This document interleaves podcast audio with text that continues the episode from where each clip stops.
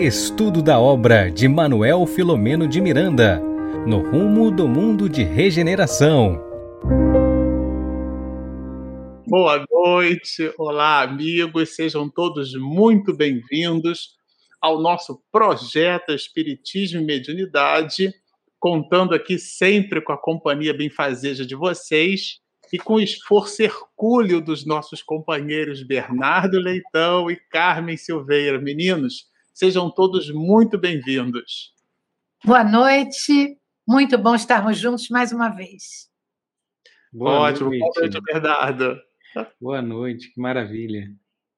Estamos juntos. A noite de hoje promete, a gente vai fazer um consolidado aqui, um condensado, um resumão numa, numa modalidade de aulão sobre todo o volume do capítulo 12 que nós estudamos. E como a gente sempre gosta de lembrar que copo d'água e oração a gente não nega para ninguém, sobretudo para nós mesmos, né? É uma necessidade.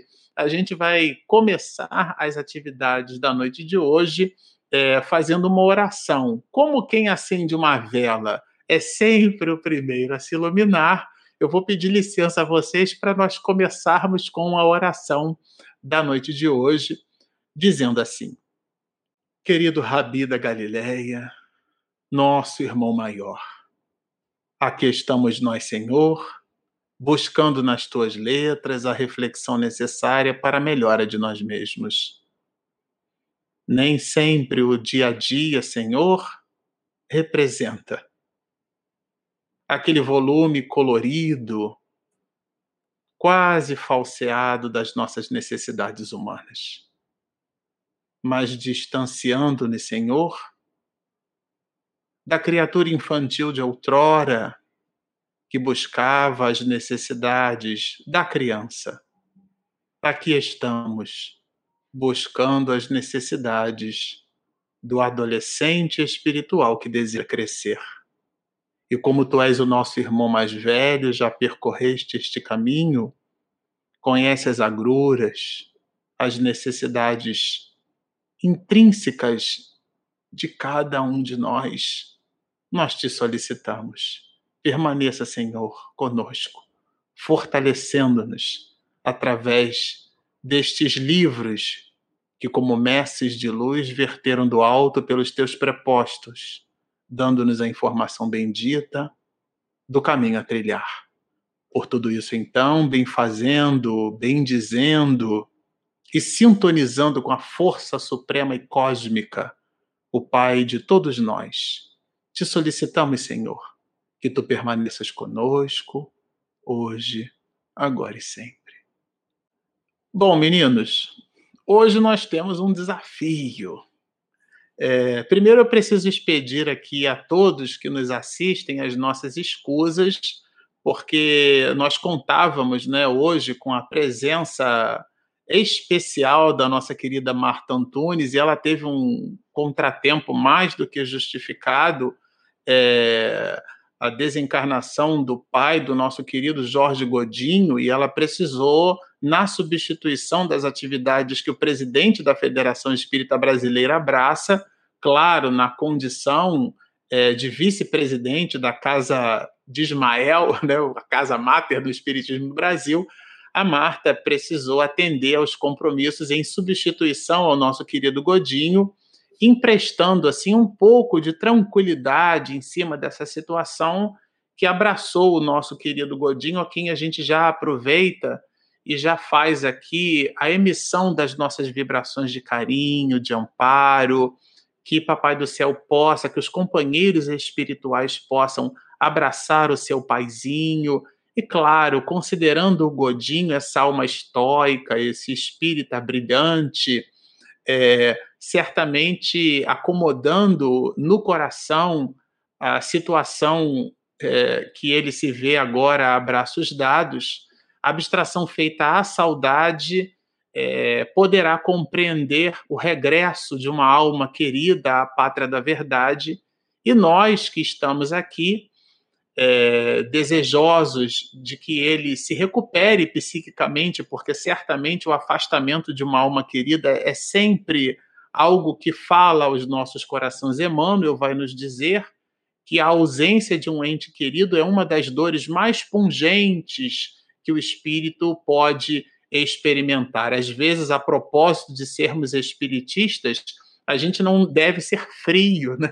Acreditar que a morte não existe. A gente sempre diz aqui no canal que o espírito acredita na morte. O que ele não acredita é no morto. Então, nós vivemos, mas a ausência, esse processo de disruptura, ele certamente se faz. Então, claro, neste instante de ontem para hoje, Godinho recebendo o nosso abraço, o nosso carinho, se manifesta aqui na ausência de nossa querida Marta Antunes, é, e nessa ausência fica a assinatura de sua responsabilidade junto aos compromissos da Federação Espírita Brasileira. E ela entregava para nós, com bastante carinho, um áudio dizendo: Bom, mas vocês são tantos ainda, vocês conseguem dar conta dessa atividade. E aqui, se vocês observam no mosaico, nós também estamos em três. Falta aqui uma pessoa entre nós, que é a minha querida pequena, é, a Regina.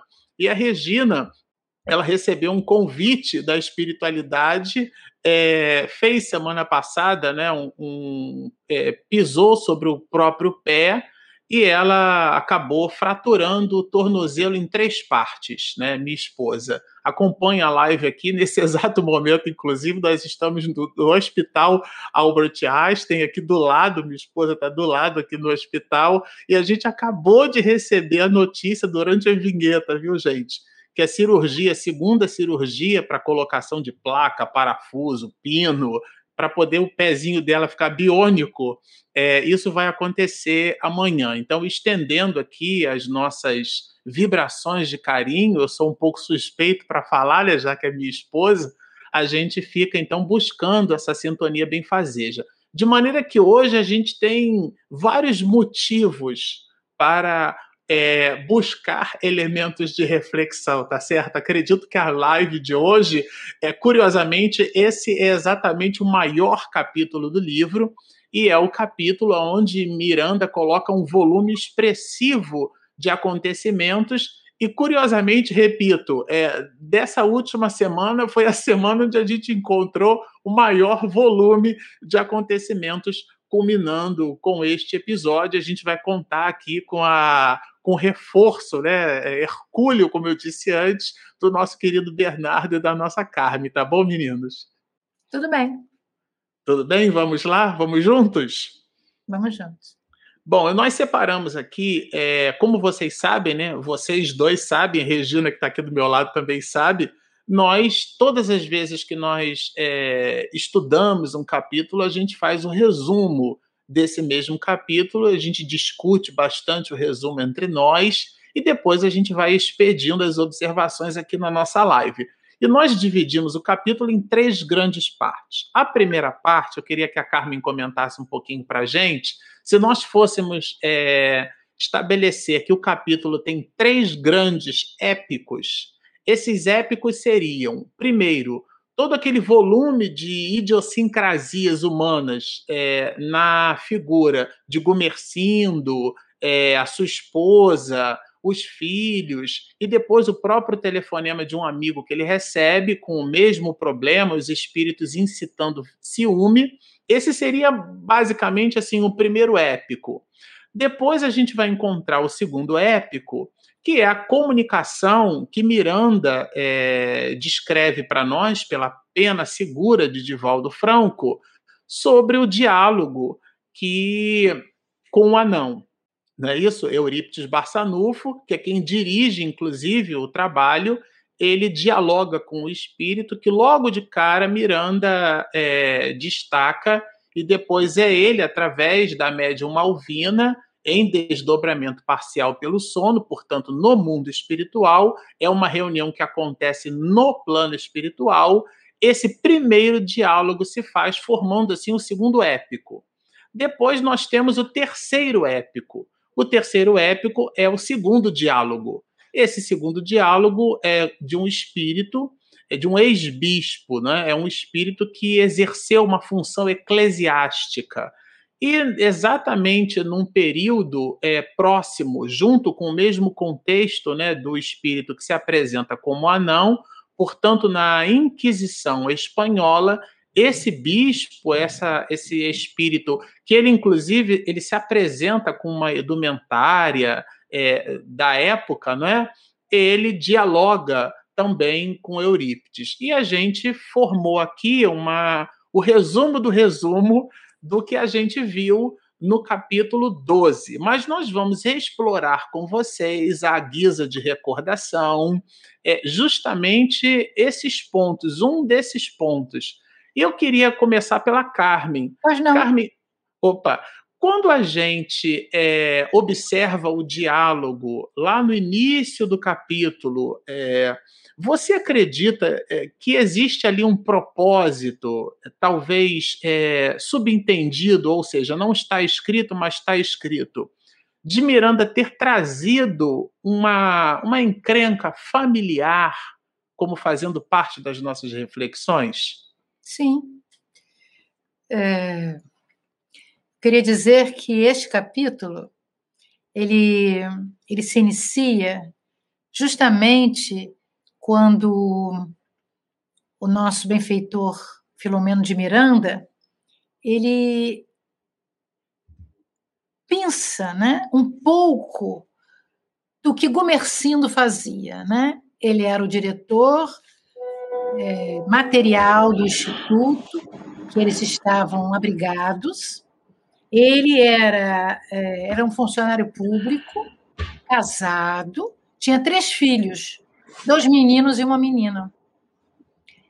Tinha uma convivência familiar, como muitos lares, um pouco, vamos dizer, é, assoberbada de reflexões doentias por parte da sua esposa, que uhum. tinha uma outra religião diferente da dele e que, de alguma maneira, é, por, por inflexões, espíritos trevosos, antigos comparsas que tinham se transformado em, vamos dizer assim, inimigos, né? tinham vivenciado pontos em outras épocas.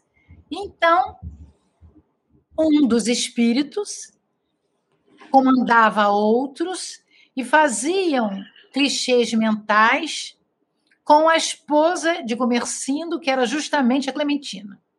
E nós ficamos imaginando quantos lares no planeta Terra que muitas vezes têm esses problemas e que, na realidade, não tem uma religiosidade que fale sobre isso e que vai chegar a um ponto que há até a separação dos cônjuges com prejuízo maior para os seus filhos. Em se tratando de Gomercindo, que é um homem íntegro e professava bem a doutrina dos espíritos, ele passou a entender que aquilo não era normal, que aquele ciúme doentio que a sua esposa tinha pela médium mais bem capacitada mediunicamente do, é, do composto da, daquela instituição, e ela, a sua esposa, chegou a ponto de dizer para ele que ele, ele, ele era bom trabalhador porque queria ficar, entre aspas, namorando a, a Malvina. A Malvina, né? né? Justamente, a Malvina. E ele foi intuído que, depois de orar muito, que ele não deveria ficar discutindo com ela como sempre acontecia. Então, eu queria chamar a atenção aqui, viu, o Marcelo, o Bernardo, os nossos companheiros que estamos aqui, que foi muito bom essa oração que ele fez, porque a intuição que ele teve é que ele deveria orar. E a oração que ele fez com o seu coração permitiu que os guias espirituais pudessem, é, naquela prece que a gente chama de prece refratária, pudesse chegar até ele e abençoá-lo através de passes de dispersão, deixando ele mais tranquilo, a ponto de que, é, na contramão da história toda, um amigo dele, que estava sofrendo a mesma dificuldade que ele, telefona para ele, e ele já melhor, que tinha recebido um passe, que já estava numa vibração boa, ele pôde orientar ao seu colega, que também sofria de ciúmes da sua esposa, pudesse usar o Evangelho segundo o Espiritismo para dispersar aquelas dificuldades do seu lar. E na hora que ele consegue fazer isso, nós vamos ver que nos lares que muitas vezes, fazendo uma correlação pelos momentos, muitos momentos em que o planeta passa, não só agora, na Covid-19, nessa pandemia, quantos lares em desalinho, muitas vezes com essas vibrações antagônicas desses espíritos do passado, de espíritos que se, se juntam por sintonia com um dos cônjuges, fazendo, fazendo aquele desalinho. Então, essa primeira parte é uma parte que relaciona-se perfeitamente com os lares, muitos do planeta de expiação e provas, que sofremos ou por descuido dos nossos atos, ou descuido dos nossos pensamentos, ou simplesmente por resgates. Nós não sabemos, né, muitas vezes, qual é a, a nossa junção familiar, né, o porquê que nós estamos juntos com aquele, naquele núcleo familiar. Então, eu gostei muito dessa primeira parte, é, a ponto de, de, de ver né, como é que o nosso querido Eurípides Barçanufo, que ficou tão pesaroso com o sofrimento de Gumercindo, que ele, ao ver aquele espírito que tinha uma pequena falange, né, que a perturbava não só o lar, mas a instituição como um todo, ele orou em voz alta. Viu? Isso me chama muita atenção de ver um espírito benfeitor com uma simplicidade de espírito bom, benfazejo, orar em voz alta para que aqueles outros espíritos que acompanhavam aquele seu aspas chefe pudesse também ouvir aquelas orações. Então, eu fico assim contente de nós termos uma obra atualíssima no forno, né? ela ainda não pôde ser deglutida integralmente pela maioria de nós. E trazer tantos assuntos interessantes, como problemas domésticos, como obsessão, como problemas da, do momento atual, dessa virose pandêmica, e de rumo para a felicidade, que é o rumo de regeneração. Maravilha, Carmen. Ótima síntese. Ô, Bernardo, nessa direção aí, vamos, vamos surfar na onda da Carmen, que ela acabou de colocar, que é essa visão do dia a dia, né? essa visão é, que às vezes a gente acaba é, penetrando no, no lirismo do conto, no lirismo da história, do romance, e ali tem um ensinamento maior, né? Quer dizer, o que Miranda nos traz ali é a propósito da vida em, em casal é, que possui dificuldades. Essas dificuldades podem estar conectadas a problemas é, espirituais do passado, a questões relacionadas à obsessão e que atingem não só a relação marido e mulher, isto é, ao casal, mas sim a toda a família, né? É, exatamente. A gente teve, nesse momento de pandemia, um convite no qual a gente estava perdendo né, a, a, a, o norte, perdendo o contato de como estabelecer, de como viver em, em um lar, né? É, podemos fazer aqui um exercício do, da, de cada um fazer o seu exercício diário, né? Como era a sua rotina antes de começar é, a pandemia, né? É, às vezes a gente entrava numa correria de sair de um, de um, de um trabalho, enfim, da, das atribuições do dia a dia, enfim, das, dos objetivos ali, às vezes materiais, conquistar, né, é, do estudo, enfim, uma rotina muito acelerada das coisas, né, é, até estava conversando com alguns amigos, assim, estamos vivendo uma geração 2x, né? Agora tem a mensagem aí no, no, no, WhatsApp, né, que você acelera. Então, assim, as pessoas não têm tempo de ouvir, de estar presente, né? Elas estão preocupadas com o futuro, elas precisam economizar tempo para o futuro e, e, muitas vezes não vivenciaram o passado e também não vivem o presente, né? Então, assim, que momento você está vivendo? Você está vivendo esse momento? Então, assim, quando você. É... Ah, não, agora eu tenho esse áudio acelerado, isso me economiza um tempo, né?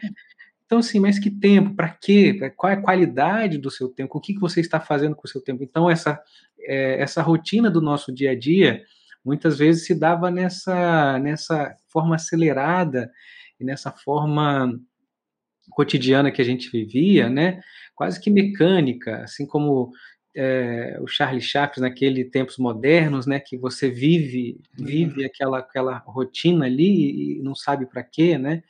E aí a pandemia traz essa essa esse convite para que a gente pare, para que a gente conviva com as pessoas mais próximas da gente, para que a gente repense é, a, a, maneira o qual é, de coisas que, que eram muito importantes para a gente, né? O que, que, era muito importante que você dava muito valor naquele nesse momento que a gente é, tem um convívio no lar, onde a gente vive ali o lar, a presença dos seus familiares, às vezes do ente querido ou as pessoas, né, que estão ali, né? O, a gente começa a observar outros valores, coisas que que, você, que as pessoas estavam ali julgando importantes já não eram mais importantes, já não são mais importantes nesse momento.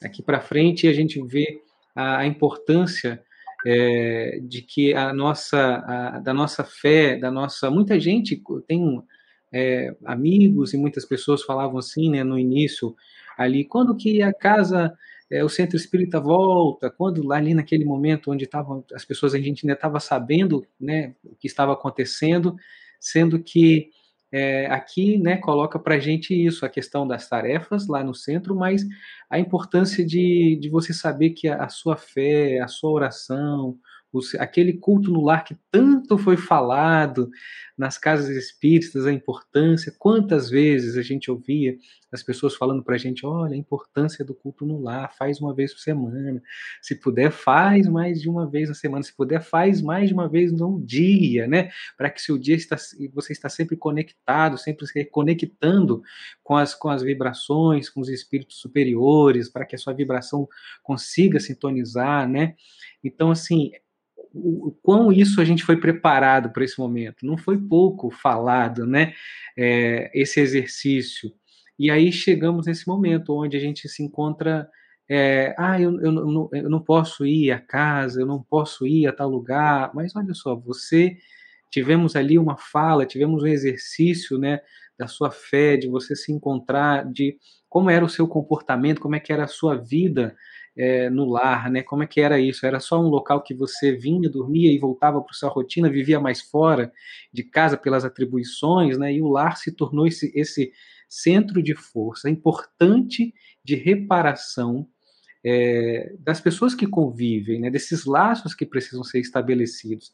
Então, muito interessante. A partir desse momento, né? Desse momento que a gente se, deu, se encontrou com, com a pandemia, é, a questão da gente entender que não precisamos estar presentes nos locais para estar presentes, aqui virtualmente estamos presentes, é, mas também é, identificamos a importância de que precisamos viver o presente, né? Essa questão da, da do tempo acelerado, de observar, porque assim, é, o que acontece aqui com o Gourmecindo, né, e a Clementina, muitas vezes acontece nos lares, mas a gente, às vezes, por conta da rotina do trabalho, é, dos estudos, das tarefas, a gente não percebe que a gente está vivendo nesse ciclo vicioso, nesse ciclo é, onde você, de ação e reação para algumas ações que vão fazendo mal no dia a dia.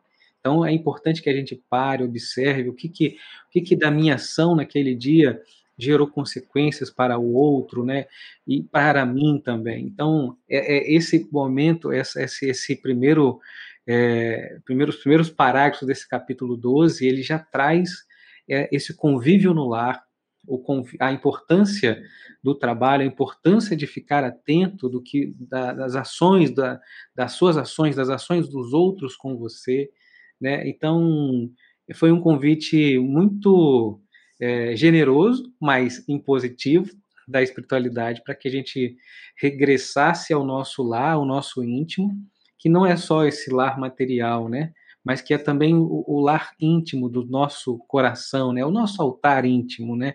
Que a gente revisitasse o nosso tempo, se a gente estava realmente presente nesse altar, se a gente realmente estava presente no dia a dia, se nós estávamos economizando esse tempo né, da, do dia a dia, não vamos economizar um tempo, vamos fazer as coisas cada vez mais rápida, mas é, o que, que você, o que de efetivamente positivo para o nosso crescimento, para o seu crescimento, a gente estava fazendo com esse tempo, né, com o nosso tempo, né?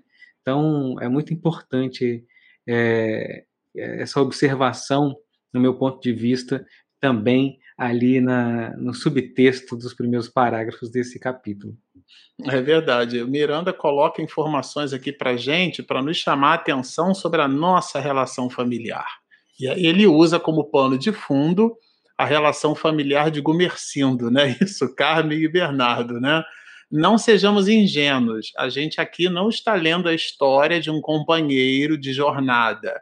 Nós estamos lendo a nossa história contada através de outra. desse companheiro de jornada, através de outrem, exatamente. Então, lendo nessa direção ou com essa perspectiva analítica, fica muito mais fácil a gente estabelecer o volume de reflexões que o autor espiritual propõe na obra porque senão a gente lê até a forma de nós nos expressarmos, né? Não porque as pessoas estão precisando, não porque a humanidade, mas você também não faz parte do grupo de pessoas, você também não compõe a humanidade, pois se eu componho a humanidade e o, o livro é para mim.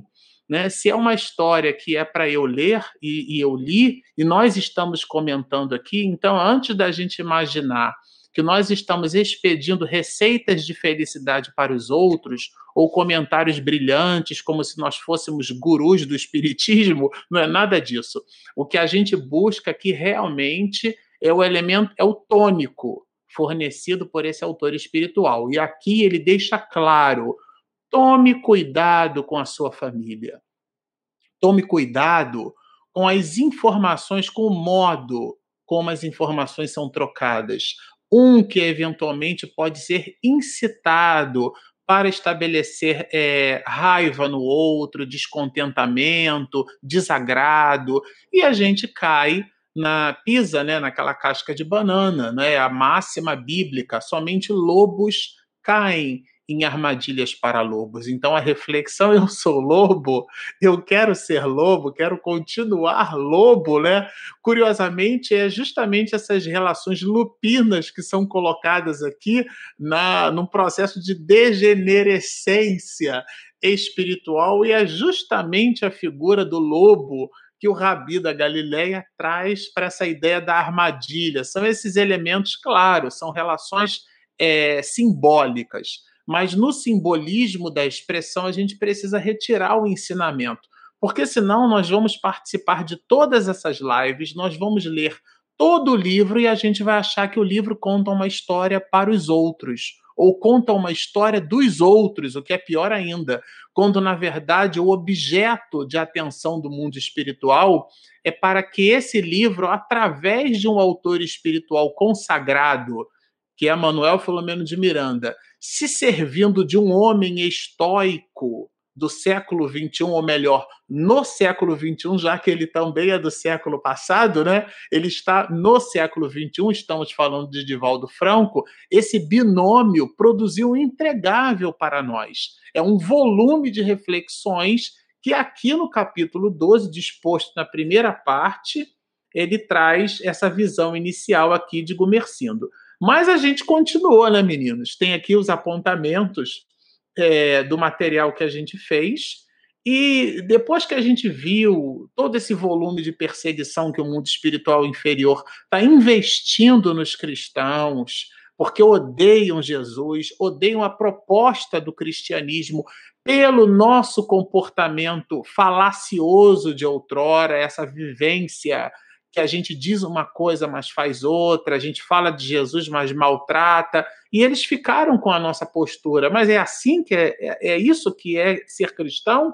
Então eu odeio Jesus. Como alguns ateus, né, o ateu, graças a Deus, que eu sempre chamo, que ele, bom, se Deus derroga todas as leis para estabelecer a sua vontade, isso não faz muito sentido na minha cabeça. Então eu acho que eu sou ateu, mas na verdade ele tem o DNA divino dentro dele. E quando surge qualquer possibilidade de manifestar a sua entrega a uma força suprema, ele certamente vai manifestar. Mas os elementos racionais que a gente entrega no entendimento de Deus acaba fazendo com que algumas pessoas se afastem dessa ideia litúrgica, dessa ideia plástica, dessa ideia que não agrega nenhum valor, né? O Deus de Israel, o Deus que pune de uma raça, de um povo. O Deus a quem amamos é cósmico, ele é universal. A tese não é minha, está lá descrita na obra de. É um, é um projeto de pós-doutorado do professor Severino Celestino, que eu fiz o favor ali, a mim mesmo de ler duas vezes. Aliás, a gente entrevistou ele aqui no canal, né? Jesus, o Messias das nações. É o DNA de Jesus impregnado em todas as civilizações na história da humanidade, tá certo? Mas o livro avança, né?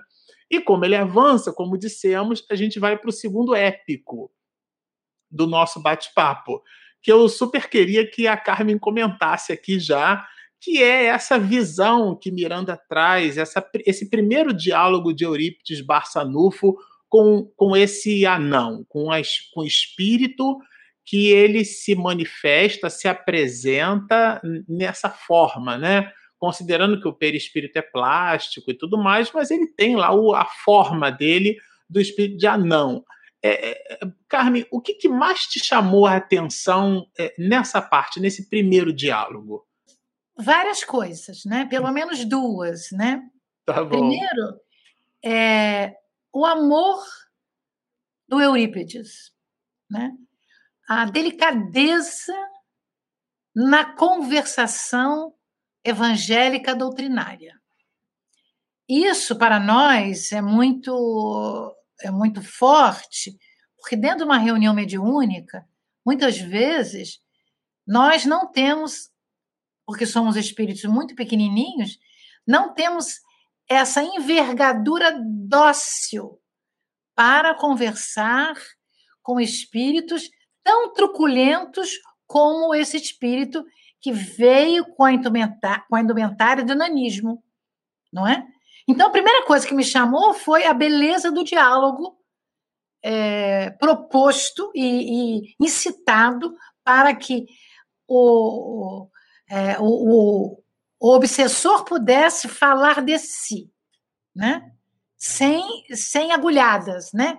com, com suavidade poética, vamos dizer assim. Uhum. E, o, e o segundo foi o rancor que aquele espírito que já tinha vindo numa reencarnação problemática, não é? Que ele já tinha vindo de uma maneira diferente, de uma maneira que tinha causado uma certa estranheza para aqueles que aparentemente tinham o corpo mais alongado do que ele, que ele tinha sofrido muitos sofrimentos físicos, porque ele tinha sido prisioneiro, e também morais. Então, nós vamos ver um diálogo em que nós temos dois polos, né? um espírito puro, no sentido da sua envergadura, puro no sentido da sua pureza em conversar com o outro. Não é pureza espiritual. Né? O Eurípides Bassanufo, com aquela sua delicadeza, com aquele, é, a, aquele, aquela elevação espiritual. E do outro lado, na balança, os dois pratos da balança, o, o, aquele espírito pesado, né? carregando um ódio, carregando uma, uma, uma raiva de séculos em que o sofrimento não tinha parado ainda, ele não tinha despertado do seu sofrimento. Então, isso me chamou muita atenção, porque nós ficamos imaginando que essa doutrina que nós abraçamos, esse consolador que consola pelo esclarecimento, está no momento em que mortes coletivas acontecem por causa dessa pandemia e que há necessidade de nós, eu vou usar um termo que eu gosto quando eu quero chamar atenção, eu, eu digo isso, nós espiritistas, nós espiritistas, temos que reflexionar como nós chegaremos no mundo espiritual. O que que vamos levar desse tempo de Deus nesta reencarnação? Então, o que o Bernardo falou, né, esse comentário doce, suave, da reflexão, da necessidade de nós voltarmos para dentro de nós, é muito importante, porque ao vermos o sofrimento do outro é para que nós nos comovamos, mas também aprendamos com o sofrimento do outro. Não precisamos passar pelo sofrimento do outro para, nos, para, para o aprendizado. Então, esse espírito que já tinha vindo de sofrimentos de outras encarnações, ele chegou com um orgulho, não é? com uma prepotência potência que é diretamente proporcional ao seu sofrimento. A gente tem que entender isso. Quanto mais aquele espírito grita, mais pedido de socorro ele está fazendo indiretamente. Então, isso me chamou muita atenção e ver como o diálogo foi direcionado para que ele pudesse falar desses sofrimentos que estavam acrisolados no seu inconsciente, no inconsciente pretérito. E agora o, o, benfeitor trouxe aqueles, aqueles clichês, aquelas sombras para o momento do diálogo dentro de uma reunião mediúnica no mundo espiritual. Então, isso é uma coisa bela porque os detalhes, a, a conquista do outro pelo amor é algo que nós temos que aprender. Então, esse diálogo foi para mim comovente, porque algumas horas, ao reler sempre essa parte, vieram lágrimas nos meus olhos, imaginando como é difícil você não saber que tem uma oportunidade de você ir para colônias espirituais superiores, rever seu perispírito, se precisar fazer algumas operações, conviver com seus guias espirituais para programar uma nova reencarnação benfazeja. E não ficar perdendo tempo, marcando passo deixando a banda passar, quando, na realidade, tudo evolui e você fica lá no seu passo, paradinho. Bem pontuado. Bernardo, lembra quando a gente estava preparando esse estudo? É, a gente recolheu daqui informações assim Preciosas. muito valiosas, é, muito valiosas. Você quer destacar algumas, algumas do, alguns dos comentários que durante o estudo a gente pontuou, você pontuou, eu, tô, eu tenho aqui eles anotados, inclusive. Pode, como fez a Carmen, pode destacar dois desse espírito anão, do diálogo, né? O que é. representou o diálogo. Eu não estava presente, mas assisti a gravação. Boa. Não, isso, esse diálogo traz é, esse olhar do tempo, né, que, que, ele, que, ele, que ele coloca ali, da, das encarnações, é, dessa, dessa dor, né? Então, assim, é, enquanto os espíritos, né, é, que ele persegue, que ele está ali trazendo todo um, um, sofrimento, já estão caminhando, já estão dando passos para a sua regeneração, já estão dando passos em caminhos de, de, de reparar, em caminhos de se tornar cada vez pessoas melhores, né? Ele está com aquela visão de 300, 400 anos atrás, está estacionado, né?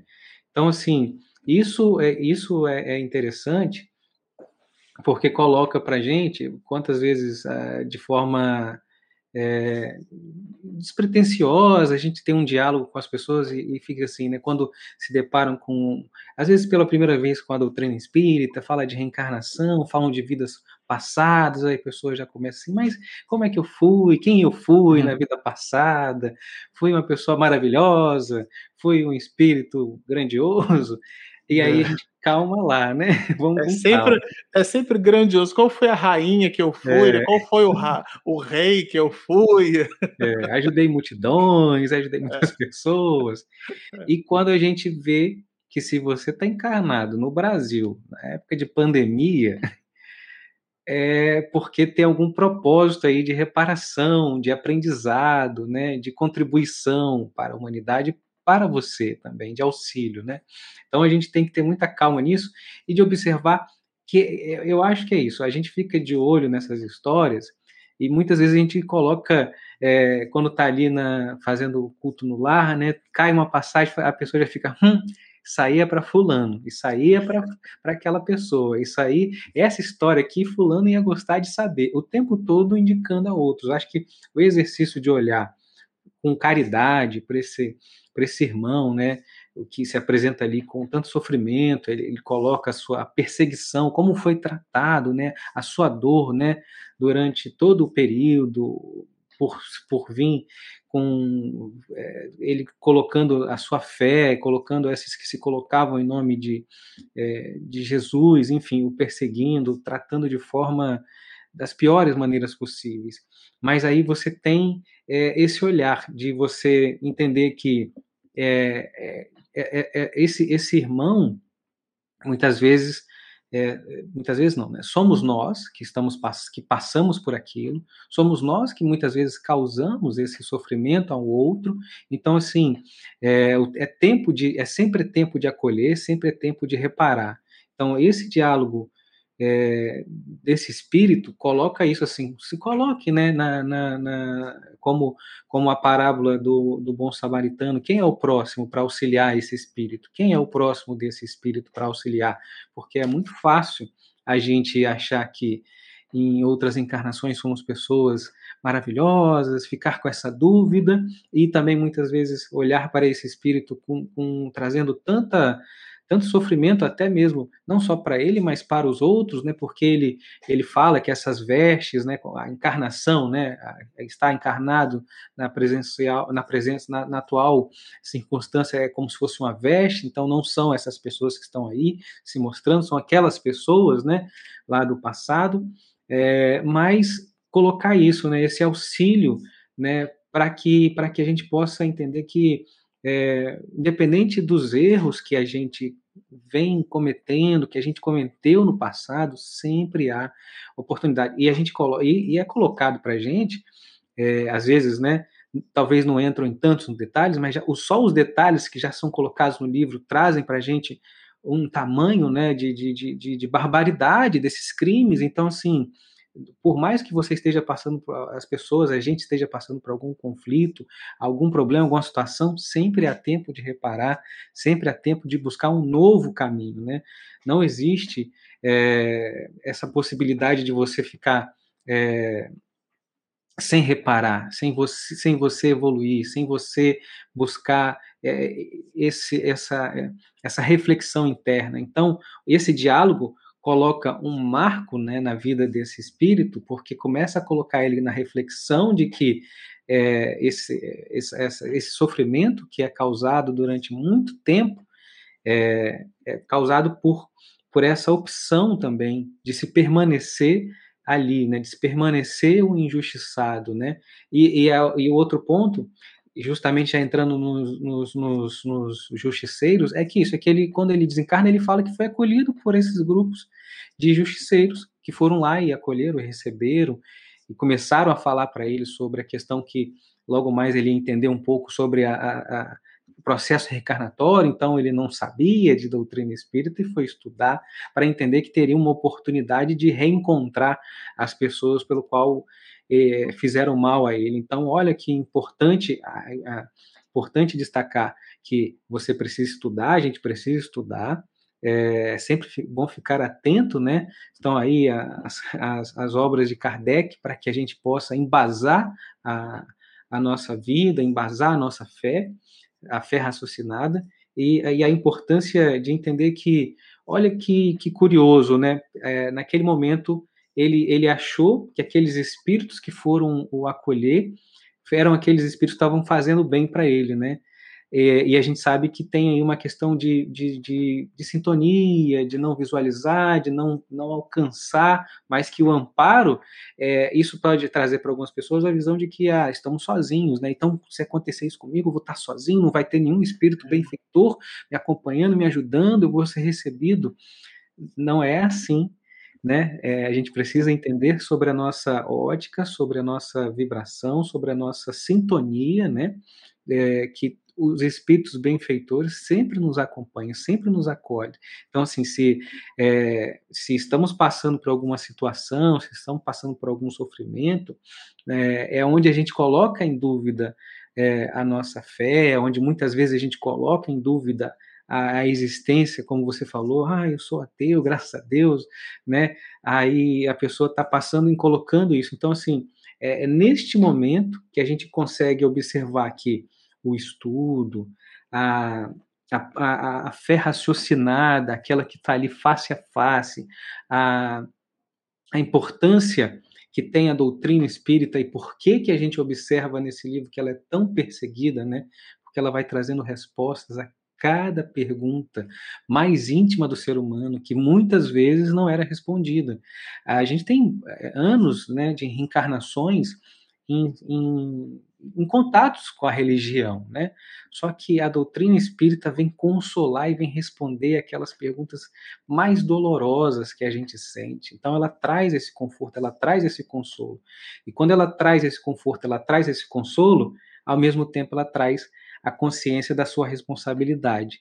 Então as suas ações já não podem ser mais a mesma.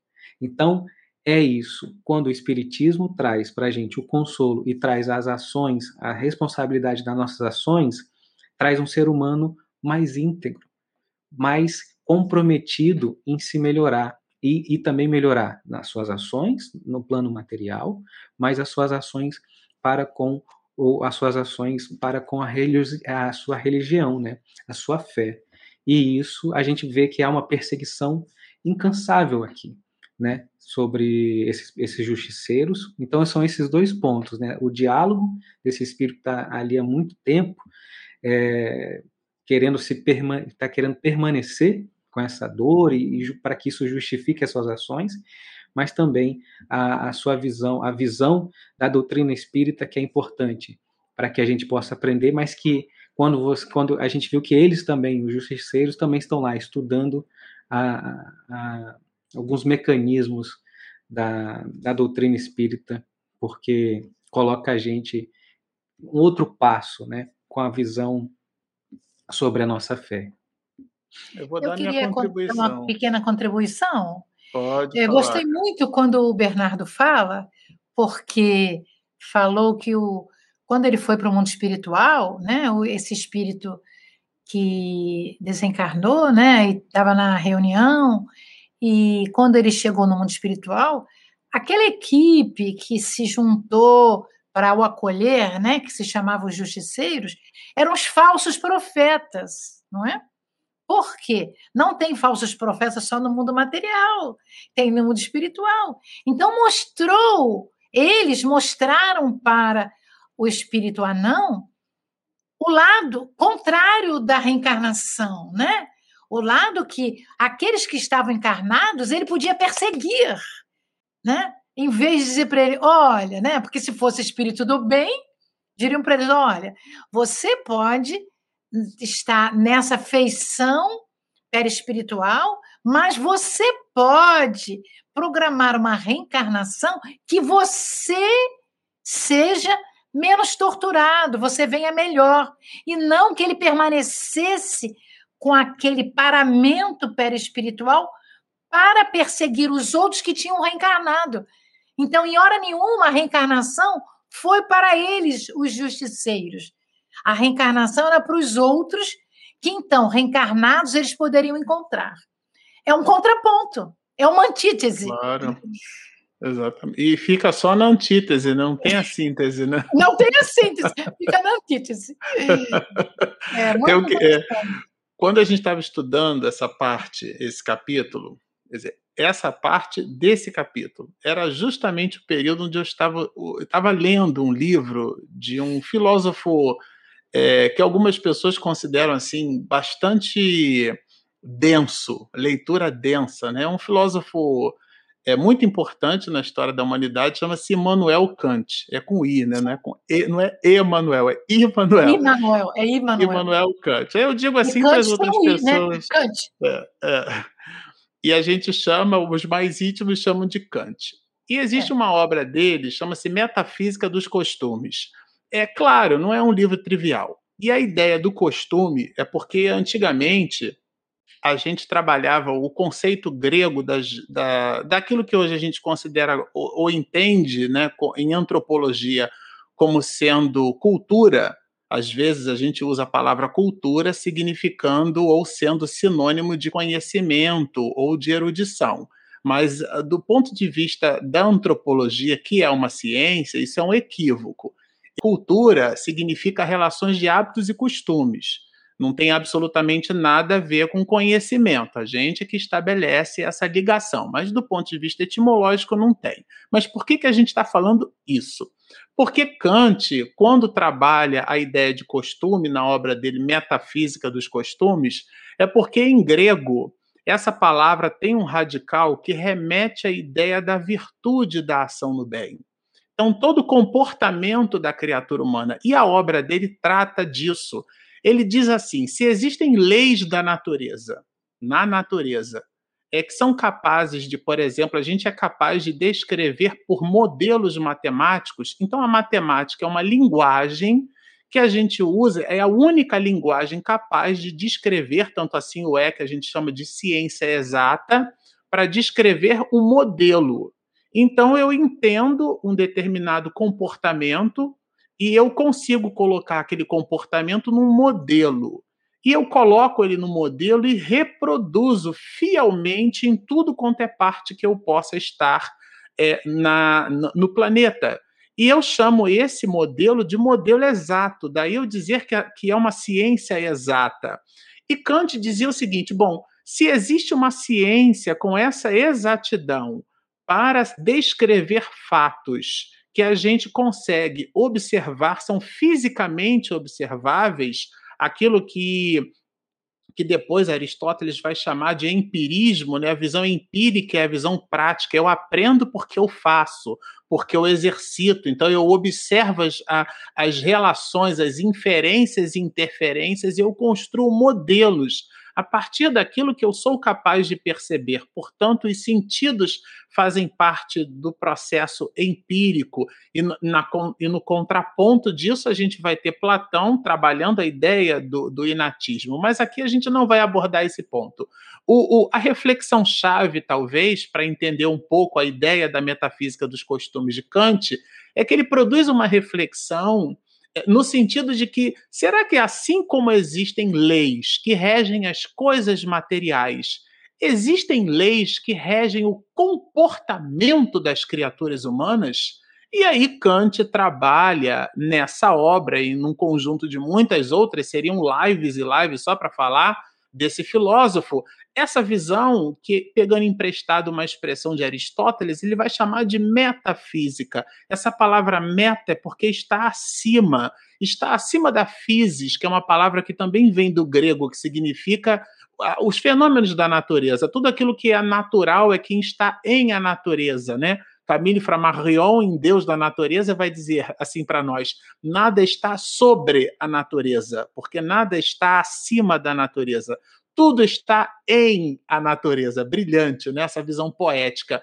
E Kant produziu esse pensamento, mas com esse pensamento, ele trouxe uma ideia que eu queria conectar com essa parte aqui do capítulo, que é a seguinte: ele diz, trabalhando a questão do tempo, ele diz que é, essa relação de passado, presente e futuro que a gente estabelece, ela não existe. Porque, de um modo geral, o presente é.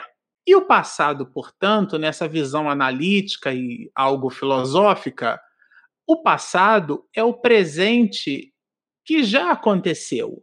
Portanto, não é mais. Logo, o passado não existe, porque o passado foi, o passado não é.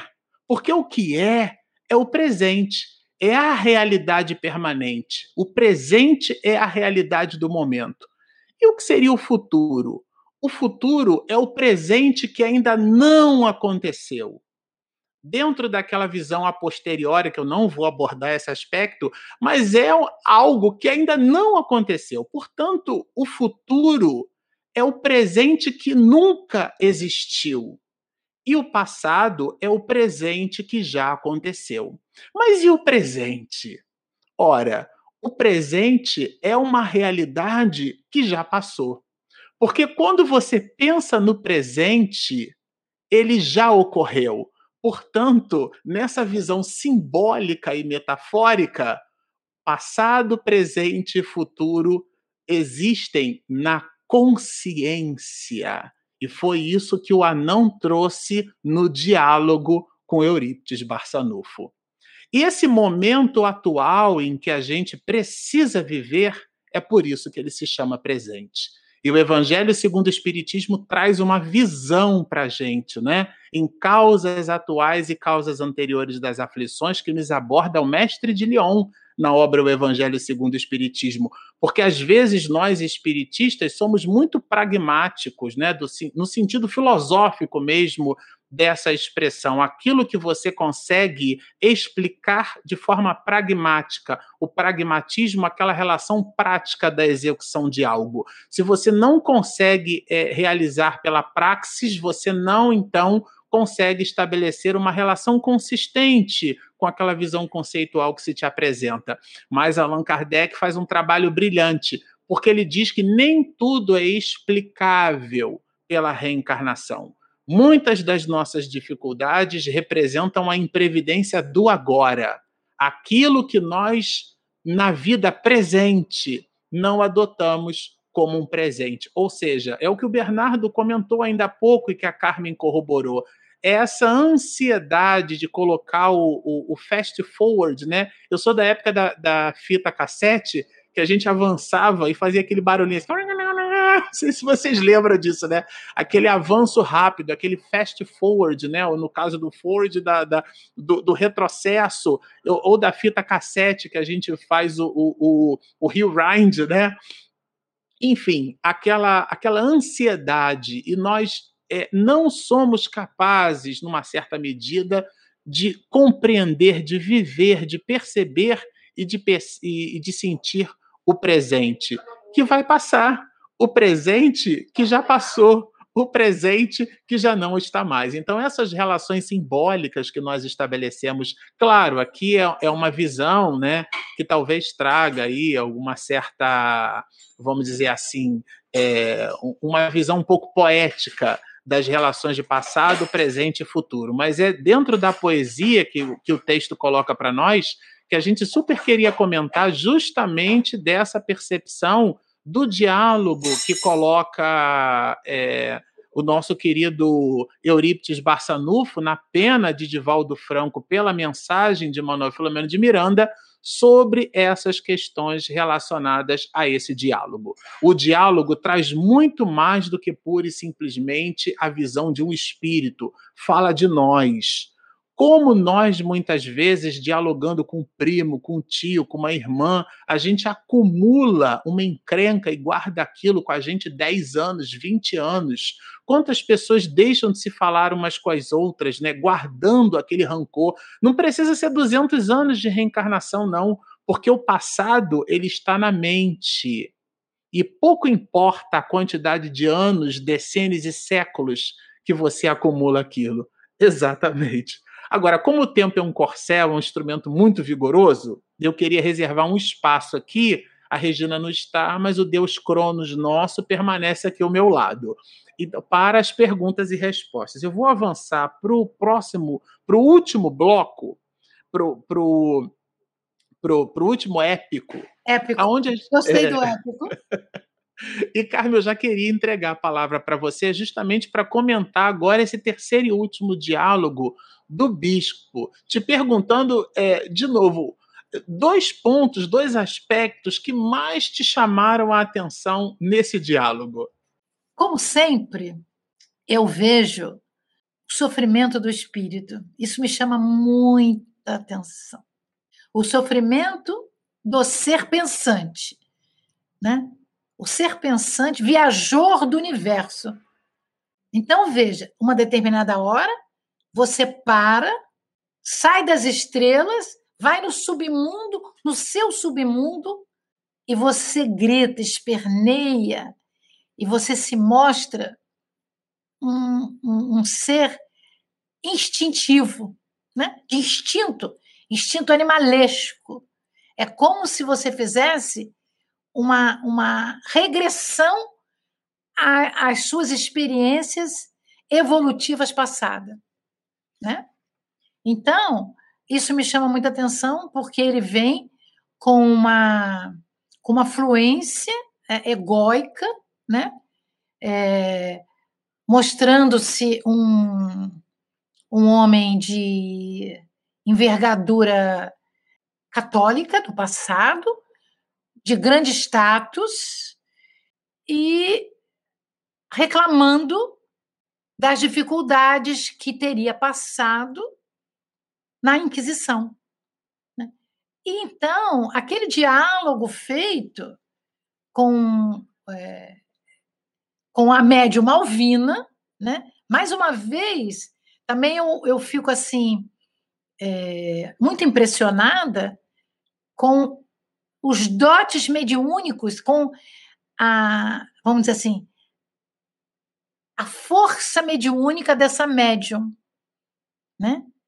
Que recebe a comunicação de espíritos tão truculentos e consegue, como bem o nosso codificador Allan Kardec nos expressa, qual é a melhor comunicação?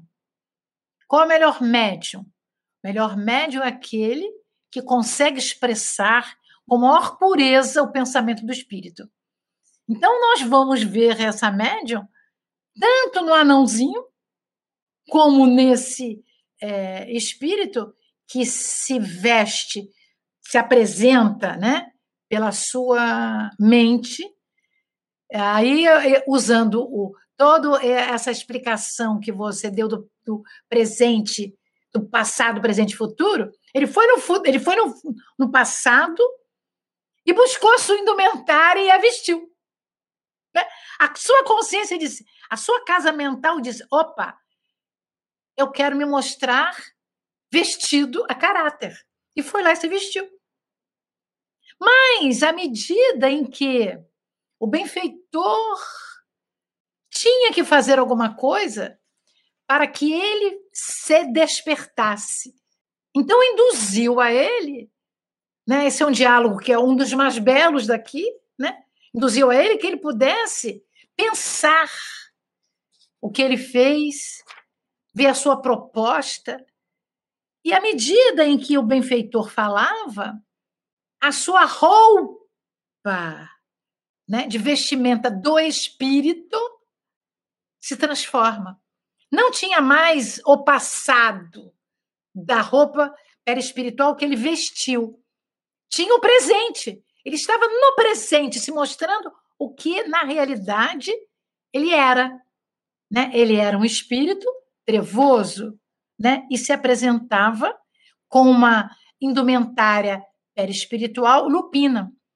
Isso, para mim, foi algo assim muito forte, porque nós ficamos imaginando, e eu fico imaginando, quantos nunca ouviram falar do perispírito? Quantos não sabem que a consciência que vai trazer o pensamento, e o pensamento, que é matéria, é que vai produzir os atos que você quer construir.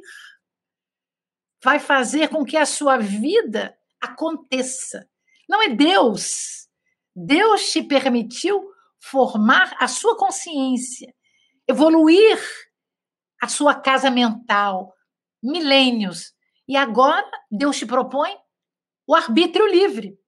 Então, para mim, isso é, é, algo assim encantador do ponto de vista científico, filosófico e religioso. Eu não quero falar mais porque eu sei que vocês têm que falar, mas isso é, é esse diálogo, essa mudança perispiritual me apaixona, porque poderia ser o contrário. Ele poderia estar num sofrimento e os seus atos, a sua vontade de se melhorar, podia fazer um contorno melhor, podia aparecer pontos luzidios no seu corpo perispiritual. Em vez de uma regressão, podia ter um avanço, como você falou, no futuro. Podia ser um avanço no futuro, no futuro belo. Mas a sua consciência não permitiu que ele fizesse isso. Porque, na realidade, ele não teve o arrependimento, ele não teve o perdão, ele só teve o despertar. O perdão e o arrependimento vai acontecer ao longo daquele tempo em que ele vai se ver daquela maneira tentando se modificar. Eu amei essa parte ela fecha o capítulo, né? Eu queria que o Bernardo comentasse aqui para a gente, para a gente entregar aqui para os internautas, que eles estão aqui postando muitas perguntas. Eu nem sei, gente, como é que eu vou fazer, porque quem se vira geralmente com esses assuntos aqui de achar as perguntas e a Regina. Se vocês perguntaram lá, lá no início, não tinha nem dente, vocês já estavam fazendo pergunta das cenas 32 e a pergunta está lá em cima e quiser postar de novo, tudo certo. Me ajude aqui, por favor. Bernardo, Engraçado, aqui eu não, tô, eu não tô vendo nenhuma pergunta. Não, mas aqui, eu estou vendo várias. Eu aqui eu não estou vendo nenhuma pergunta. É. Bernardo, para a gente entregar aqui para os nossos internautas, quando a gente estava conversando, estudando, né, revisando os pontos desse, dessa parte do capítulo do bispo, né, a gente trabalhou aquele conceito da vitimização, lembra? Que ele se vitimizava e tal. Na verdade, eu vou fazer melhor, Bernardo. Eu vou deixar você destacar, é porque eu sei que um dos pontos que você comentou esse assunto, eu sei que está no seu mindset. Mas comenta para mim, destaca aqui dois pontos, assim como a Carmen o fez, dois pontos que você considera bem relevantes aqui do final desse capítulo 12. É bem interessante essa questão é, dele, dele, dele se apresentar dessa forma, né? E, e também trazer é, como justificativa das suas ações, a, enfim, as coisas pelo qual ele passou, mas aqui a gente consegue ver a, a, a mudança de postura, né? De toda vez que, que, que Eurípides vai dialogando com ele, vai trazendo a reflexão sempre de, dessa maneira caridosa, é, a gente consegue observar muito bem que tem, tem esse ponto do de como ele mudou sua postura de se apresentar uma pessoa, né, de, de, de querer colocar ali alguns pontos, né, que ele tinha é, até no plano espiritual, ele tinha um cargo, ele, ele falando isso, né, ah, eu, eu ocupo uma, uma posição de respeito, enfim, uma de hierarquia, então é, é uma visão a gente a gente tem essa visão limitada do nosso dia a dia quando você já até colocou para a gente, né, Marcelo, quando alguém pergunta assim, quem é você, né? Aí você se, às vezes vai se descrever como a sua profissão, vai, vai se descrever com, com seus hábitos, enfim, vai trazer algo, né? Que é algo que, que daquele, dessa encarnação, desse momento, né?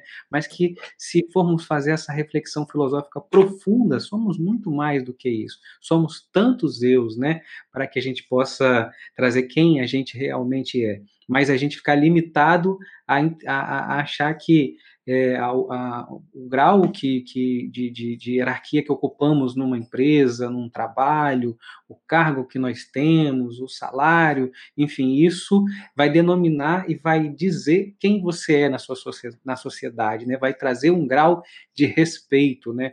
ou as pessoas vão passar a respeitar você porque você ocupa é, uma posição social e econômica. Então, aqui traz claramente essa visão para a gente, né, de que é, ele se apresenta com uma indumentária, ele fala que ocupa lugares e que tem um cargo, enfim, que se apresenta como sou importante, né, traz a famosa, aqui no Brasil, a carteirada. Ele apresentou quem ele era. Eu sou essa pessoa aqui, só que quando fazemos um, um, estudo profundo, uma reflexão de quem nós somos, né, a nossa consciência traz à tona quem realmente, quem, quem realmente a gente é. E, e, e revisitar e trazer os momentos do passado, né, com esse perdão pelo qual a gente falou aqui, é isso, é você revisitar aquela, aquela situação e você ter um outro olhar, né? Não um olhar de, de, de vingança, nem um olhar, é ressignificar aquele momento, né? Bem diz o Rossandro numa palestra, falando que é, perdoar não é esquecer, esquecer é da memória, né? É, perdoar é você revisitar aquela situação de coração. É como ele fala assim, né? Ah, uma situação que você passou, onde você comenta aquilo ali na, na com, seu, com a pessoa pelo qual e você fala de uma outra maneira, você, tá, você, você vibra de uma outra maneira sobre aquela situação, né? Você não simplesmente, ah, então está perdoado, está esquecido e daqui para frente vamos mudar. Não, a gente precisa revisitar os nossos erros, a nossa, o que a gente passou, o que a gente feriu ou foi ferido, mas a gente precisa trazer um outro significado, né? Um olhar é, que a gente pode falar superior, né? Olhar de cima aquela situação e, identificar que foi daquele momento. Então aqui traz isso para a gente, é muito bonito. Então são esses, essa, é, e mais uma vez a, a, a gente traz também que constantemente é, é, trazido capítulo a capítulo, mas mais uma vez esse espírito também traz para a gente a questão da perseguição a figura, a imagem de Jesus, no qual não podia nem se falar, ele nem pronunciava o nome. Então, assim, para que a gente faça essa reflexão do qual profundo é esse momento pelo qual nós estamos passando, em que espíritos ainda, né, muitos espíritos, não podem nem pronunciar, não podem nem ouvir é, a palavra e o nome de Jesus e trazem é, exemplos de, é, de ações ditas cristãs no passado que não condizem com o que Jesus prega, né? Ótimo, ótimo, Bernardo. Eu já quero aqui começar as nossas perguntas e respostas. Alguém disse que não tinha, tem um monte de pergunta, viu? Estou garimpando aqui e já vou soltar a primeira. A primeira, eu não sei se pronuncia Marjorie ou Marjorie ou Marjorie, eu não sei, né? Como pela norma culta a gente aprende que as palavras de origem estrangeira têm pronúncia facultativa, escrita não, pronúncia facultativa, né? Já que a gente não fala Texaco, a gente fala Texaco, ninguém fala Titanic, fala Titanic, e a gente acaba se entendendo. Então, meu querido, a minha querida Marjorie, vai me perdoar pelo nome, tá? Mas a pergunta é muito elegante, tão quanto o nome. Ela pergunta assim, ou ele, né? Eu acho que deve ser menina. É, como fica a assistência na casa espírita com o distanciamento? Não seria extremamente necessário é, a presença dos irmãos encarnados? Não acham que os trabalhos em muitas casas estão demorando demais? Bom, vamos responder à luz do livro em que estamos estudando. Até agora, no capítulo 12, a gente observa várias reuniões mediúnicas acontecendo no plano espiritual. Então, quando a gente coloca aqui uma necessidade extrema, Von, é, particularmente falando, lendo o livro em cima do conteúdo que o livro fornece, não nos parece ser de extrema necessidade. O que o livro nos convida nessa visão da extrema necessidade é a, é a necessidade da reforma de nós mesmos. E, de um modo geral, a gente faz isso brilhantemente dentro do ambiente onde Deus nos plantou, dentro do nosso ambiente doméstico a nós nos parece uma visão quase deturpada, e talvez não seja aqui o propósito da sua pergunta, mas a gente se imaginar como criaturas exclusivas do processo de benemerência. Então, se eu não estiver na casa espírita, caridade não acontece. Olha, quem acha que caridade é dar coisas, portanto, doar o seu tempo estando presente à mesa, já que a gente não senta na mesa, né? A gente senta à mesa numa reunião mediúnica, quem acha que isso é o exercício da caridade, que é dar coisas como um prato de comida, e observa, por exemplo, estuda os mundos celestiais, os mundos angelicais, onde não há miséria, não há dor, não há sofrimento, não há é, punição, não há injustiça, e no entanto ali a caridade se faz no seu alto, no seu mais alto grau, porque são espíritos com o psiquismo no seu mais ascendente, questão 112 e 113 do Livro dos Espíritos, onde Kardec coloca os espíritos de classe e ordem única, da qual a gente só consegue enquadrar Jesus. Então, quem acha que caridade é, é esse movimento de dar pela ausência, ainda não entendeu a proposta da doutrina espírita de caridade. Nessa perspectiva, a nós nos parece que a reunião mediúnica, as mais das vezes, serve mais para nós do que propriamente para os outros. Então eu entendo um pouco você. Meu Deus, eu achava que fazia tanto a caridade quando eu ia à casa espírita, e agora? Será que eu tenho que fazer a caridade mesmo com a minha sogra? Será que eu tenho que fazer mesmo a caridade corrigindo o dever de casa do meu filho? Será que eu tenho que atender às necessidades da minha esposa? Será que eu preciso entender que as pessoas que fazem parte da circunvizinhança do meu ambiente familiar não são os meus empregados e eu também posso lavar a louça, eu também posso fazer mercado, recolher o lixo de casa. Será que é esse o movimento de mediunidade que os, que os dias atuais nos convida? Sim, devolvo a pergunta como uma outra pergunta, e esse movimento não é meu, tem 2.500 anos atrás, Sócrates já fazia isso, tá certo?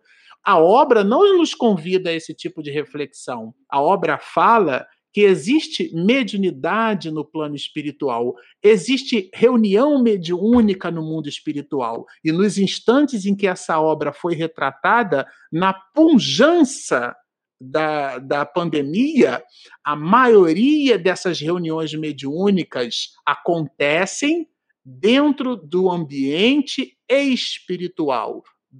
Ambiente esse formatado, construído e aplicado como médiuns como a Malvina, que ainda encarnada em desdobramento parcial pelo sono, atendem vão a esse mecanismo de extrema necessidade, mas não servindo aos outros, mas sim corrigindo a si própria. Vamos avançando. Tem mais perguntas aqui, olha. É, quem é boa nisso é, é, a Regina, né? A Cíntia, eu acho que essa aqui eu vou entregar para Carmen, viu, Carmen? Ela pergunta assim: ó, chegará a hora em que nós vamos aprender que o verdadeiro templo não é de pedras, construções físicas, mas o mais templo verdadeiro está dentro de nós. Eu espero que sim, logo, viu, Cíntia? Mas eu acho que fica meio difícil, porque ah, para que a gente entenda na realidade disso, nós precisamos construir dentro de nós, no nosso dia a dia, momentos espirituais, porque nós ainda estamos muito voltados para a materialidade. Então, essa materialidade nos afasta dessa construção maior. Então, a gente fica pensando que a roupa, que o beijinho, que o abraço, que a, casa espírita é, é onde nós vamos encontrar os nossos benfeitores, é onde nós temos que estar, como a pergunta anterior.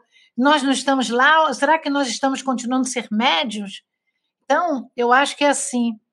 Quando Jesus subiu aquele monte e falou das bem-aventuranças, ele disse para nós que bem-aventurados os aflitos, bem-aventurados os pobres de espíritos ou em espírito, que sempre no final, se a gente juntar todas as bem-aventuranças, ele está dizendo que nós vamos encontrar o reino de Deus que está dentro de nós, né? Então, o reino de Deus estando dentro de nós é o nosso templo. Só que nós temos que descobrir que somos deuses com D minúsculo. Ou seja, somos da matéria da divindade maior. E essa divindade maior, que construiu tudo e nos criou, estamos ligados a ele ou a esta energia. Só que pela materialidade que nós estamos acostumados, que nós gostamos de estar encarnados, nós gostamos do cabelinho, né? Nós gostamos da live, nós gostamos de tudo, mesmo reclamando. Então fica difícil essa construção pujante, mas a nossa consciência sabe disso. Nós temos que deixar que ela desperte, porque lá na consciência está o templo nosso e as leis de Deus. Não sei se eu respondi a você, Cíntia Nassif. Sinta-se abraçada aqui, Cíntia. Respondeu sim. É, ela sempre está junto de nós, todos é, os dias. Olha, o Bernardo, a Arlene, ela pergunta, ela na verdade faz uma, uma colocação em cima de um, de um comentário seu agora por último. Olha, Bernardo, essa reflexão íntima que devemos fazer sobre o que lemos não é uma coisa muito fácil de se fazer.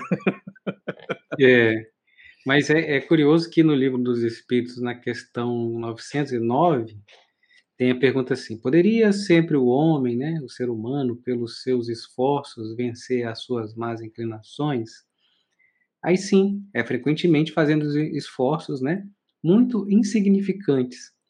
O que lhe falta é a vontade. Então a gente começa a perceber assim: é possível vencer as nossas más inclinações fazendo um, esforço insignificante.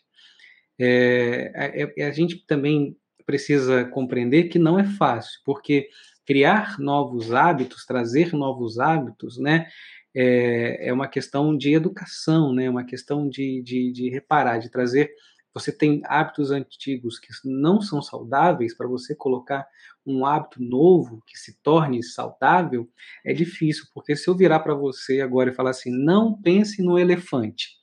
A primeira coisa, meu. Grandão ainda. Já está aqui, já está aqui. Dificilmente tá aqui. a gente vai conseguir não pensar no elefante. Então, quando a gente for fazer, é, quando a gente coloca a, a adquirir hábitos novos, né? a gente, quando você fala assim, não vou fazer mais isso, a partir de hoje não serei mais assim, a partir de hoje não. Calma, é, é, é esse esforço é mais complicado, é mais difícil. Então, ao invés de você impedir os seus hábitos velhos, né, dar voz aos seus hábitos velhos, vamos adquirir hábitos novos, né? Hoje eu vou fazer o evangelho no lar. Hoje eu vou colocar mais orações ao longo do meu dia a dia. Hoje eu vou começar a pensar de forma positiva em, em, determinadas ações, ao invés de falar assim: hoje não vou falar mal de ninguém, hoje não vou deixar a louça sem lavar, hoje. Esse não, né? Você colocar essa, essa comunicação é, negativa em cima, né? É difícil, porque você ainda, a gente ainda está acostumado, a gente ainda tem os nossos velhos. Fazer indução mas... positiva, né? É indução positiva. Vamos fazer essa educação positiva, e então, assim é, e, e, quando os espíritos trazem para a gente que é um esforço insignificante, é complicado, porque a gente se depara com aquilo e fala: como que faz ser insignificante? Eu estou aqui no dia a dia e é difícil, né? Como vamos fazer? Não é fácil, mas é isso. Vamos tentar trazer novos hábitos edificantes ao longo do nosso dia a dia, ao invés de tentar ficar impedindo aquele aqueles milênios que temos como com os velhos hábitos de, de, de voltarem à tona a qualquer momento. Mas você sabe, o Bernardo, que eu também, quando eu eu vou confessar a você que na minha adolescência, quando eu tomei conhecimento dessa questão do insignificante, lendo o livro dos Espíritos, eu falei: peraí, se for num, num, num baixo carioquês, né? Esse espírito tá me tirando, né? Como pode isso? Como pode um negócio desse? É insignificante, fazendo esforços insignificantes. E eu fiquei assim, matutando com aquilo. Depois a, a vida me brindou com, com a possibilidade de fazer um, um curso superior na área de ciência da computação. E aí tem uma disciplina na área de ciência da computação que chama-se que é desenvolvimento de sistemas, análise e desenvolvimento de sistemas. E esse pensamento analítico, né, que é o que todo analista tem, né? Regina é analista, eu também sou analista. A gente, qual é o pensamento da análise? Que é o, é o pensamento aristotélico. É você pegar um problema e você dividir ele em partes, até que cada parte do todo seja suficientemente adequável para você raciocinar sem ter necessidade de fazer novas divisões. Isso é um processo analítico. É você aí, claro, né, em computação a gente chama isso de variáveis e tudo mais, não importa a nomenclatura. Mas o que é que isso significa na vida? É que se a gente estabelece assim, se a pessoa me fustigar, eu vou ficar um segundo sem falar nada. E aí depois a gente vai se permitindo novos desafios. Mas é pegar o problema. Por isso que eles são insignificantes. É porque quando a gente olha assim, aquela coisa gigante. Nossa! Por exemplo, o comportamento do Dr. Bezerra de Menezes, comportamento de Chico. Tem uma passagem na vida da irmã Dulce que ela pede, ela estica a mão para pedir na feira comida para os doentes dela, que ela dizia que os doentes eram dela os doentes dela, o feirante cospe na mão dela, ela vai, seca a mão e diz assim: Bom, isso foi para mim, agora você pode é dar. Isso. Ela não tá nem aí. Olha o mindset. Da... Existem três tipos de seres humanos. Três. Não tem mais do que três. Regina tá me lembrando o horário. Regina tá aqui, mas tá, tá aqui. É, não, ela tá com a gente. Ela tá com é, a gente. Ela tá, isso, ela só não tá ao vivo, viu? É, mas viva ela, ela está. Ao vivo, mas está espírito. Isso, tá lembrando o horário. Existem três tipos de seres humanos: os que pensam na caixa, os que pensam fora da caixa e, gente, os que nem têm caixa. Não tem caixa para pensar. A irmã Dulce é esse grupo de. O mindset não tem caixa. Não é pensar fora da caixa, não tem caixa. Qualquer um de nós poderia pensar assim: nossa, mas eu estou aqui, eu estou fazendo a caridade. É aquela visão, né? Contábil com Deus. Senhor, se eu estou ajudando, tu também tem que me ajudar. É, o em tudo dai graça, na, na visão que Paulo de Tarso nos traz, é um lema que a gente entende assim: ah, meu Deus, foi um livramento eu fui livre do, do acidente, eu fui livre do infortúnio, eu me, aquilo é um livramento. Nossa, eu tenho que agradecer, mas na hora do decesso eu não agradeço, não. Então, é uma relação contábil com a divindade. Nessa perspectiva, é dividir o problema em pedacinho. Aí, se eu consigo dividir o problema em. E, aí, e a tese não é minha, gente, a tese é de Jesus. Quem é fiel no pouco. É no muito. o Será no. Só que é, é, no Será, é depois. Primeiro tem que ser fiel no pouquinho. E aí, Bernardo, faz todo sentido entender, pegando pegando emprestado o pensamento de Aristóteles, pegando emprestado Roger Presman quando trabalha os conceitos sofisticados de engenharia de software, tudo isso fica pequenininho. Jesus simplificou nessa vida. Quem é fiel no pouco será no muito. E está resolvida a encrenca. Bom, a gente vai terminando aqui o nosso o nosso pedaço, a nossa live é sempre uma alegria nós estarmos juntos. E como faltam ainda alguns minutinhos, eu vou pedir ao, ao Bernardo, viu, Bernardo, para fazer a, a, oração final. Eu queria que cada um de vocês é, fizesse as suas últimas considerações, um minutinho, para a gente poder se despedir. Ber, o Carmen é contigo. Bernardo, você já engrena na prece. É. Eu queria agradecer muito é, de público o convite que me foi feito para trabalhar junto de vocês. A gratidão é imensa. Segundo, é que é uma alegria imensa talvez dupla, a obra e o benfeitor, que é um amigo, que é o Manuel Flamengo de Miranda, que comunga com outro amigo, que é o Divaldo Pereira Franco. E terceiro, que este capítulo 12, ele, ele é um, um divisor de águas dentro do livro, para mim. Porque daqui para frente, nos capítulos seguintes, até chegar ao 15, que é um outro portento, né? nós vamos ver coisas que só um espírito que tem um grupo de espíritos que trabalha com ele de alta envergadura é um médium absolutamente honesto na sua mediunidade poderiam escrever essa obra pelo conteúdo que ela traz. Porque se nós pudéssemos a cada capítulo ver a parte que é filosofia, a parte que é ciência, religião, dividir conforme você está falando, dividir o muito em pequenas partes, de modo que cada parte não precisasse do restante, nós íamos ficar um capítulo em dois meses, um capítulo, porque é muito conhecimento. Então, eu quero dizer que vamos passar para o 13 terceiro, 14 quarto, até chegarmos no vigésimo. Agradecendo a todos que estão junto de nós e rogando a doutor Bezerra, como todo mundo falou, que a Regina amanhã tenha uma bênção do mundo espiritual, porque os médicos vão assessorar a toda a equipe médica que vai tratar dela e logo, logo ela estará aqui junto de nós. Essas são as minhas palavras, bem simples, bem honestas, mas bem encaloradas de carinho. Bernardo, Agora é você, você, Bernardo.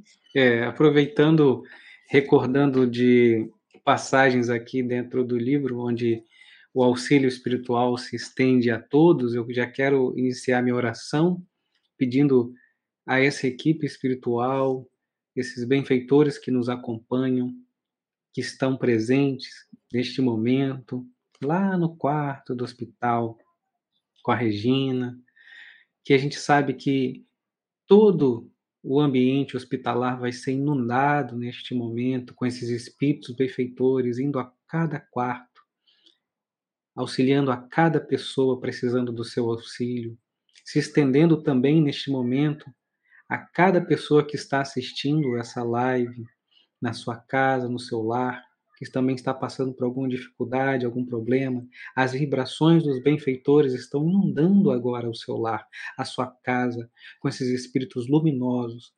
reparando todo o seu ambiente familiar, estendendo também as vibrações para você que está nesse lar agora, pensando no lar do seu ente querido também que precisa receber esse auxílio, fazendo essa corrente luminosa, vinda do espírito superior, vinda daquele que é o governador espiritual do orbe, daquele que rege os nossos corações, aquele no qual nos ampara. Essa corrente luminosa está se espalhando por esses lares, por essas casas, por esses espíritos que nesse momento precisam desse auxílio, se espalhando por toda essa nação. Que assim seja.